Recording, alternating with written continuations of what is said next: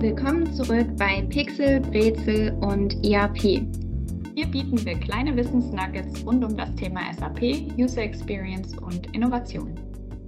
Ihr hört bereits Teil 3 unserer SAP Fiori Serie. Und als unseren ersten Gastexperten konnten wir Patrick begeistern. Stell dich doch bitte noch ein letztes Mal vor. Ja, hallo, gerne. Ich bin Patrick Weyers, Senior Manager bei Bearing Point am Standort in Hamburg und ich leite innerhalb unserer SAP Innovation Community das SAP User Experience Team in Deutschland. In der letzten Folge hast du uns Fiori aus der Perspektive der wichtigsten Stakeholder näher gebracht. Ich denke da an die Entwicklung, das Management und die typischen Nutzergruppen. Definitiv ein Grund, die Folge nachzuhören. Neben den wiederkehrenden Fachbegriffen in der Fiori-Welt verrät Patrick uns heute auch noch etwas über die Hot Topics zu UX und SAP. Beispielsweise den sogenannten Themes. Worum geht es denn, wenn von Themes die Rede ist? Mit äh, Themes bezeichnet SAP äh, sozusagen das Style-Schema, welches auf das Fiori Launchpad und die Fiori Apps angewendet wird. Damit gemeint sind beispielsweise Schriftarten, verwendete Icons, Farben und viele weitere optische Details. Ähm, SAP liefert mit neuen Fiori-Versionen meist auch ein oder mehrere aufgefrischte Themes aus oder neue Themes. Äh, Kunden haben aber auch die Möglichkeit, mit dem sogenannten Theme Designer mit wenig Aufwand eine auf die eigenen Bedürfnisse angepasste Version zu erstellen. Beispielsweise durch Einbindung des Firmenlogos und Verwendung der zwei bis drei wichtigsten Unternehmensfarben. Äh, mit etwas mehr Aufwand und Tiefgang ist es möglich, das Fiori Launchpad vollständig zu verändern und so zum Beispiel die identische Optik des firmeninternen Intranets herzustellen. Der Anwender würde in einem solchen Szenario gar nicht merken, dass er plötzlich ähm, im SAP arbeitet. Du hast bereits schon ein paar Mal das Launchpad erwähnt. Was umfasst denn das Fiori Launchpad? Ja, das Fiori Launchpad ist sozusagen die Homepage der Fiori Apps, einer oder mehrerer SAP-Produkte. Dabei bringt standardmäßig erstmal jedes Produkt sein eigenes Launchpad mit.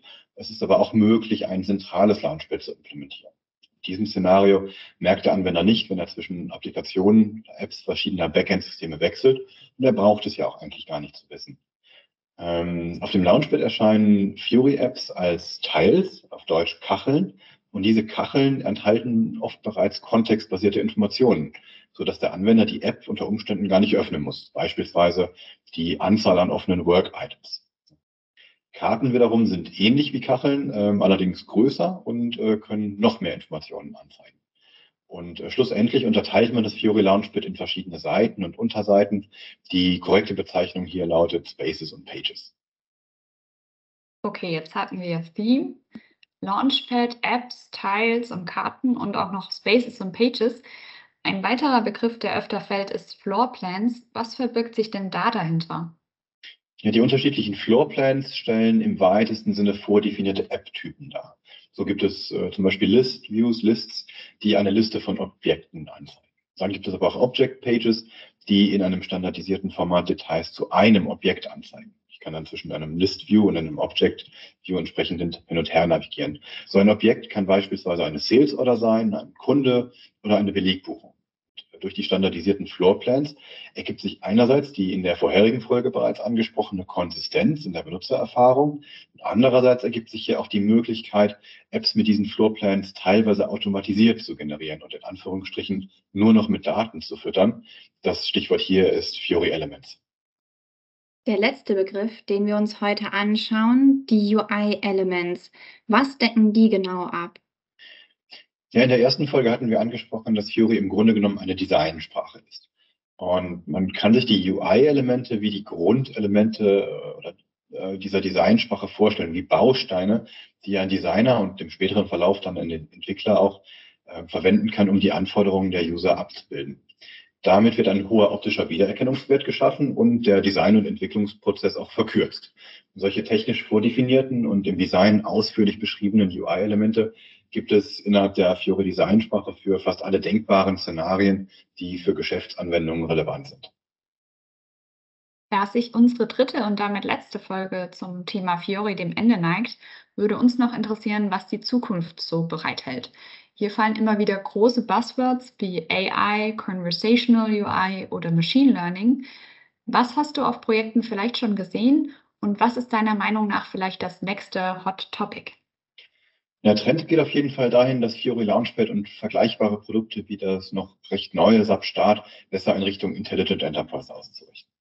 Äh, mehr und mehr bietet Fiori nicht nur den Zugriff auf bereits bekannte Funktionen in neuem Gewand, sondern intelligente Mechanismen, die für den jeweiligen User sozusagen genau die Informationen und Sachverhalte an die Oberfläche spülen, die wirklich relevant sind und wo zum Beispiel eine Entscheidung zu tätigen ist.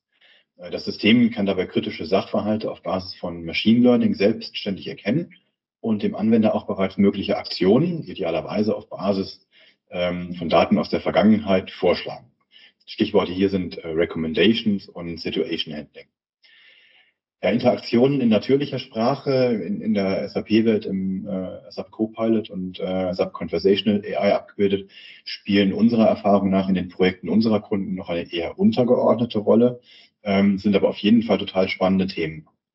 Diese Natural Language Szenarien sind bereits heute natürlich technisch möglich, sowohl im Kontext der Geschäftspartneransprache über externe Kanäle und Chatbots, als auch für interne Szenarien im Sinne eines zum Beispiel First-Level-Supports für ausgewählte Anwendungsfälle. Vielen Dank. Mal sehen, was uns dann auf den zukünftigen Projekten begegnet. Drei Folgen zum Thema Fiori liegen ja jetzt hinter uns. In der ersten Folge haben wir viel zu den Basics gehört und mit Vorurteilen aufgeräumt. In der zweiten Folge dann die unterschiedlichen Stakeholder analysiert. Mit der letzten Folge hast du uns bestens auf das nächste Buzzword Bingo vorbereitet. Auf jeden Fall ein spannender Auftakt für dieses Format. Vielen Dank an dich, Patrick, für deine Zeit und vor allen Dingen die vielen Insights. Ja, sehr gerne. Es hat mir viel Spaß gemacht.